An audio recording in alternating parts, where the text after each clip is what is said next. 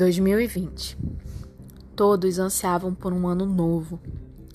Todos queriam o melhor para si. Desejavam amor, dinheiro, sucesso, felicidade, saúde e o melhor sem sequer pedir ou medir. De repente, um novo ano surge. Muitas expectativas, projetos e planos. O ano surgiu e com ele novos acontecimentos e sentimentos. Veio o pânico, o horror, o sofrimento presente em nossos dias. Experimentamos o medo dos filmes de ficção científica. Passamos a refletir se teríamos a chance de viver, se iríamos conquistar os nossos objetivos, viver nossos sonhos, ser feliz. Quem diria que o ano escolhido para ser o melhor se tornaria um marco na história como o caos mundial. E os pedidos e as superstições de todo fim de ano, dessa vez não iriam adiantar? Em meio ao conflito, conhecemos o que já tínhamos esquecido. Passamos a enxergar o amor em sua verdadeira face. Sentimos necessidade em ser solidários. De repente, viramos amigos, psicólogos, pai, mãe, irmãos de desconhecidos.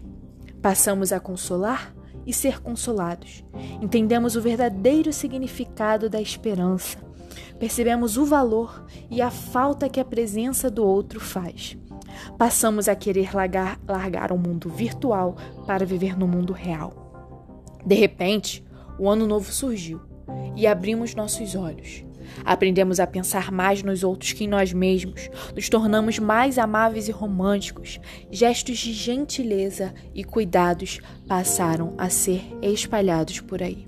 O inimigo era invisível e os heróis não eram mais os da ficção.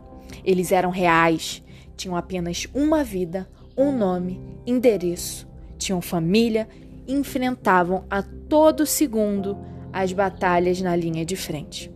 Seus superpoderes eram o amor, a esperança e a fé. O egoísmo, aos poucos, foi começando a ser moldado pela união e novas percepções de realidade. A alegria passou a ganhar novos significados. As pequenas coisas se tornaram as grandes, os sentimentos se tornaram mais intensos, vívidos. Nunca se fez tão necessário o cuidado, o afeto, o companheirismo, a empatia. A conclusão era que todos estavam no mesmo barco. É, o ano tinha chegado e superado expectativas. Mas e quando tudo isso acabar? Quando o novo ano chegar, você também renascerá? 2020. Letícia de Lima Rocha